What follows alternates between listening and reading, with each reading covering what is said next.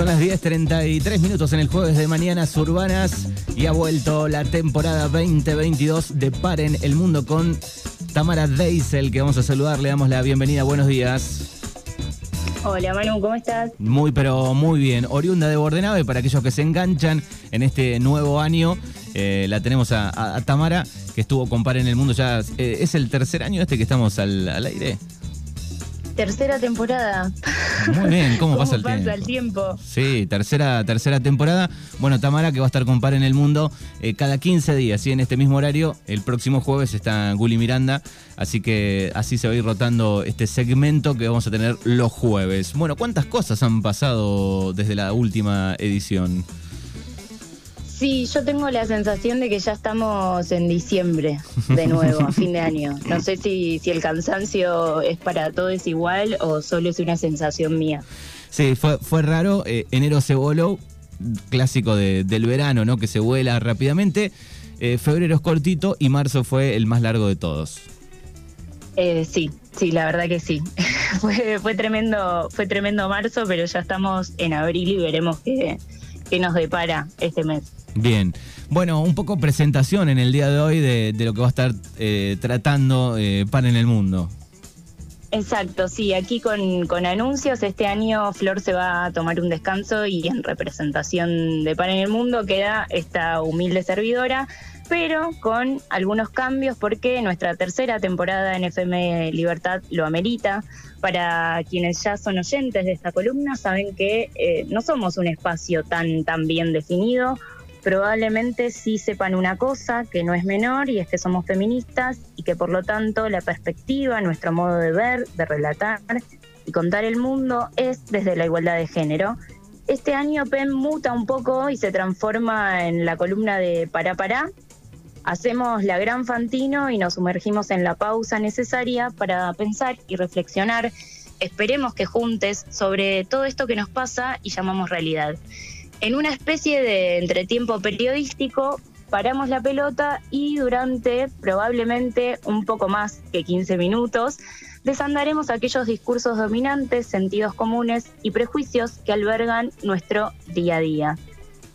Esa es la, es la propuesta de, este año. Me pareció que era necesario poner un poco de marco al, comienzo y, contarles de, de, qué va a tratar este año los temas van a ir variando y probablemente tengan mucho que ver con, la coyuntura y, con temas que, vayan surgiendo.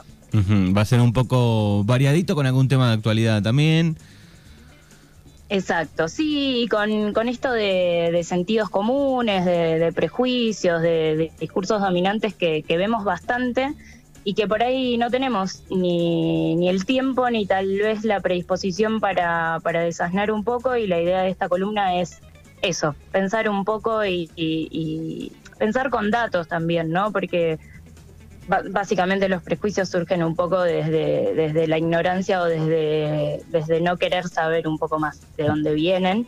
Y el año pasado yo traje un resumen de, algunas eh, columnas que hicimos, porque pensando también en esto de cómo, de cómo encarar este año y demás, me di cuenta de que hay un hilo conductor en, la mayoría de los temas que tratamos. Eh, el año pasado charlamos sobre si era o no posible el adoctrinamiento en las instituciones educativas. Si no escucharon, recomiendo, ya que es una que, ya que como en una especie de, de boomerang somos nuevamente testigos de, de cómo la derecha salta y reclama, por ejemplo, hace muy poco que en los colegios nos enseñe y nos se reflexione sobre, por ejemplo, la última dictadura cívico-militar. Y llegamos al extremo de ver indignades porque en los jardines de infantes se habla de Malvinas. El año pasado el, caso de adoctrinamiento en las instituciones educativas se sucedió por, por otro mm, tema coyuntural, por una docente que se exacerbó con un alumno y, y, se empezó a hablar de adoctrinamiento, pero este año vuelve con eh, el tema de Malvinas y la última dictadura cívico-militar. Sí, eh, diferentes temas que, están buenos eh, charlarlos, que a veces, como decías vos, no tenemos el tiempo eh, para, para, escucharlo, para analizarlo de esa manera, así que va a estar bueno que cada jueves por medio escuchemos Para en el Mundo. te iba a preguntar, tema que, se puso estos días en, en debate, una hora más en los colegios. ¿Cómo lo ves? Sí, fue, fue bastante. Y la verdad habría que chequear también primero lo, el, salario, ¿no? Cómo, cómo quedará. Eh, también pienso en, siempre se habla, ¿no? De que hay los docentes trabajan cuatro horas y, y encima tienen dos meses de vacaciones. Es como lo, primero que, que, te dice alguien cuando, cuando escuchás hablar de educación sin tener en cuenta las, las horas en las que los maestros se llevan y maestras se llevan el trabajo para, para corregir, las pruebas, eh, la planificación anual que tienen que hacer, eh, las determinadas fechas para las que tienen que preparar actividades. Eh, en febrero trabajan, tienen que cumplir un horario, van a las instituciones, tienen capacitaciones. Digo, no, no son solo cuatro horas. Así que habría que habría que chequear ahí eh, cuál es la, propuesta. Yo realmente solo escuché eso, que se agregó una hora más a la currícula y, veremos después cómo, cómo lo implementan, básicamente. Bueno, y, y, eh, después... Sí. Sí. No, no, decime. No, no, no, no, pregúntame, pregúntame. No, no, dale, dale, dale. No, no, que otro de los temas que habíamos tocado el año pasado fue, fue el racismo y a mí me pasó eh, hace muy poco que me habían preguntado sobre la columna y había comentado sobre, sobre esta que habíamos tocado y, me decían, pero ¿cómo si los argentinos no somos racistas? Y yo me acuerdo que el año pasado había compartido que eh, una encuesta realizada por el Museo de Arte Moderno de Buenos Aires había arrojado que el 54,3% de los encuestados cree que los argentinos caen en actitudes racistas, mientras que el 92% declara ser nada o poco racista. En otras palabras, el problema se percibe, pero en otros. Y al tiempo de que habíamos hecho esta columna, el presidente Alberto Fernández, yo no sé si recuerdan, salió a decir que los mexicanos salieron de los indios, los brasileños de la selva, pero los argentinos de los barcos olvidándose, y vamos a usar la palabra olvido de manera metafórica, de que en este territorio ya había más de 5 millones de personas cuando llegaron los barcos. Luego del gravísimo error eh, que le sigue costando votos a Alberto Fernández, salió con un pedido de disculpas que convenció a pocos, indignó a muchos, diciendo que estos inmigrantes convivieron con nuestros pueblos originarios, incluso agrega que se siente orgulloso de esa diversidad. Y acá se vuelve a equivocar porque el Estado argentino se inauguró con normativas, con una estructura, lenguaje, religión, ideologías traídas de Europa.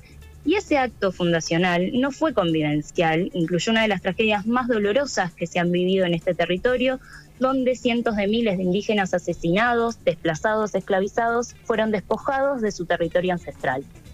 Eh, como vimos en, la columna del año pasado sobre racismo, no solo lo vemos hacia los pueblos originarios, también con los extranjeros. Eh, ¿Cuántas veces escuchamos decir que se atienden en nuestros hospitales y estudian en nuestras universidades con la plata de nuestros impuestos? Un montón. Sí, sí, y el otro día charlábamos un poco acá, hablábamos, bueno, de, lo que sucedió en este caso con, esta pareja bahiense, ¿no? Que tuvo un accidente en México, estaban este, prácticamente tirados, después nos lo dejaban salir hasta que no paguen lo que debían, digamos, este, complicado.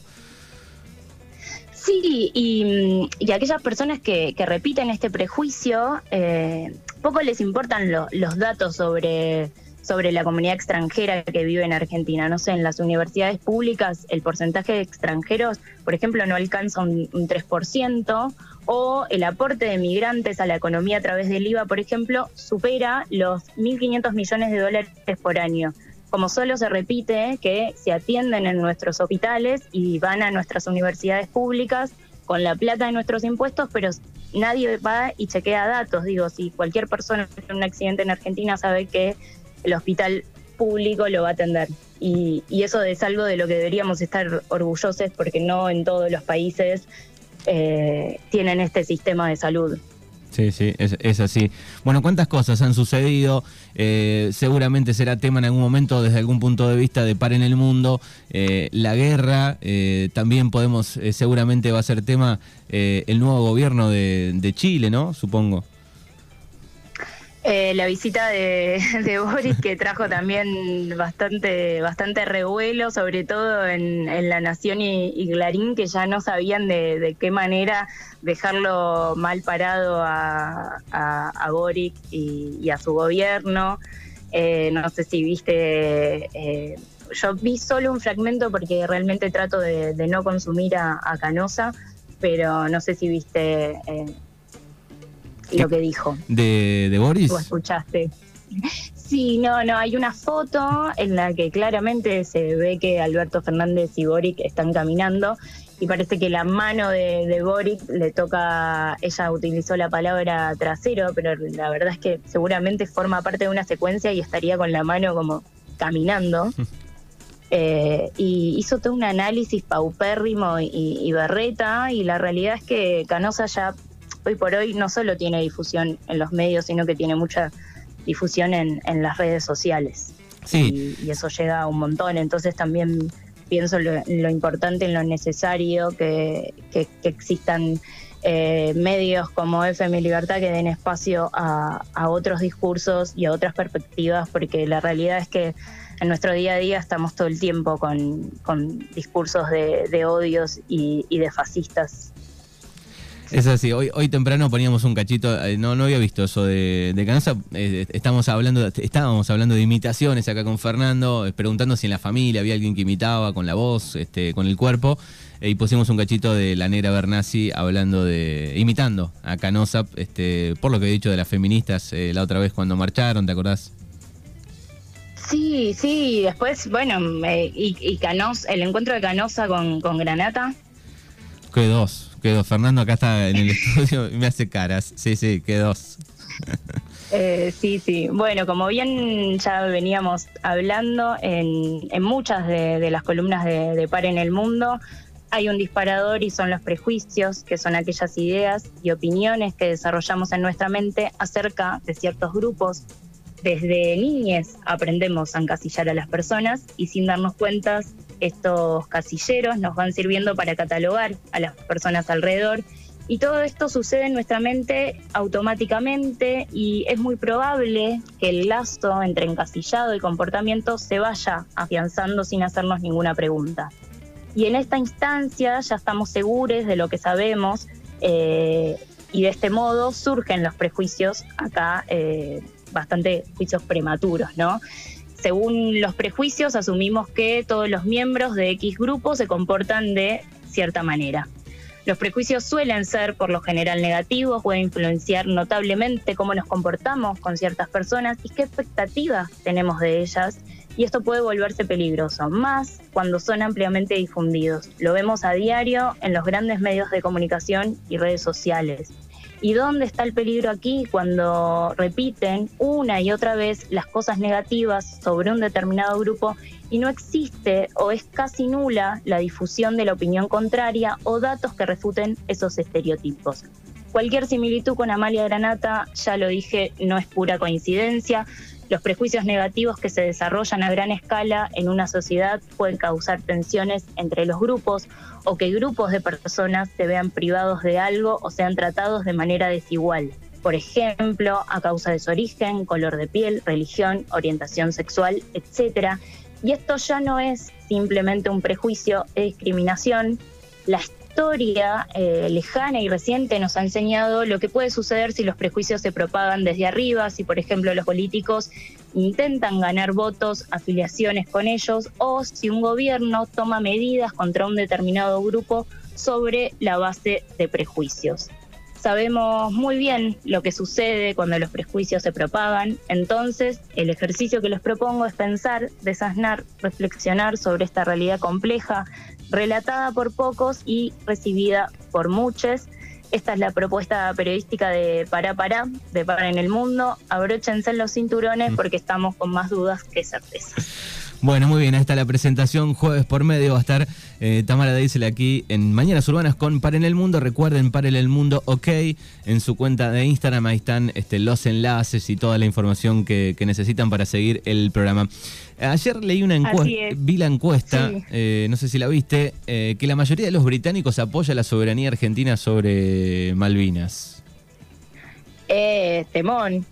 Es un, es un tema, me puse a leer el informe, digo, mira vos, eh, genial el que se le ocurrió. Eh, compartime, compartime el link porque es eh, la verdad interesantísimo. Hay la otra vez eh, eh, también, cada vez que saltan, ¿viste? Porque hay algunos argentines y hay algún sector de la política que, que considera injusto el reclamo de soberanía y hay cuestiones demográficas, básicamente. Es, la isla Malvina no es una isla volcánica, sino que está desprendida de nuestro territorio. Básicamente. una persona que se dedique más al tema lo, podría explicar mucho mejor, pero no. El, 49% piensa que el Reino Unido debería eh, permitir la, soberanía argentina sobre Malvinas. Solo el 21% se expresó a favor del Reino Unido. En, esta encuesta que creo que fue a través de Twitter, hay que ver qué, público no este, vota a través de, Twitter, ¿no? Pero bueno, este yo, Yo creo que en ese sentido con, con Malvinas soy optimista y creo que, en algún momento sucederá que, que Malvinas sea finalmente y se reconozca la, soberanía de nuestro territorio. Eh, hay, hay varios ejemplos en, en, el mundo de cómo, de cómo se vuelven a restituir. Eh, así que en, ese sentido confío en confío en la, en la humanidad o quiero confiar. Qué bien, qué bien. Bueno, así que recuerden jueves, sí. Sí, sí. Se viene este año pensando en, la columna es el, Mundial Qatar y la, persecución a la comunidad LGTBIQ. Sí, el, presidente dijo eh, que no lleven banderas, ¿no? Por su seguridad, los vamos a cuidar, le decimos que no pelen banderas ahí. Exacto, sí, sí, como, ah, gracias por, por el aviso. Sí. Pero, este... No, no. Sí, sí, lo vi el otro día. Tremendo, sí, sí, es, es zarpado. Así que se viene otro año cargado, también se, se palpita, es, el año que viene es, es, un año electoral y no es menor porque se vuelve a, a elegir eh, ejecutivas, básicamente, así que también tocaremos la, agenda política. Bien, bueno, genial, me encanta. Jueves por medio, decía Par en el Mundo, aquí con Tamara Deisel. Hay mensajes por acá que dice que lindo volver a escuchar a, Tamara, dice Nati. Eh, buen día, los escucho desde Ciudad de Vita. Estoy escuchando la radio en www.libertarradio.com.ar. Celu terminado en, en 61, así que bueno, gracias por los mensajes. Así que recuerden, jueves por medio aquí en el 105. Dale, muchas gracias. Quiero agradecer a Guli que, que se copó en, que hagamos una columna las dos cada 15 días. Mandarle un abrazo a Flor y espero que, vuelva pronto. Y a Isa que está escuchando por primera vez la, columna. Bien, perfecto. Bueno, Tam, en, en, en 15 días nos vamos a volver a encontrar ya con un tema este, especial. Sí, vamos a estar hablando sobre el FMI, vamos a estar haciendo un recorrido sobre la deuda y sobre lo que pretende el actual gobierno, incluso la oposición, en este caso Cambiemos, que es el pago en base al ajuste del pueblo trabajador, así que estaremos hablando sobre el FMI. Dale, en 15 días nos volvemos a encontrar. Abrazo, chau chau.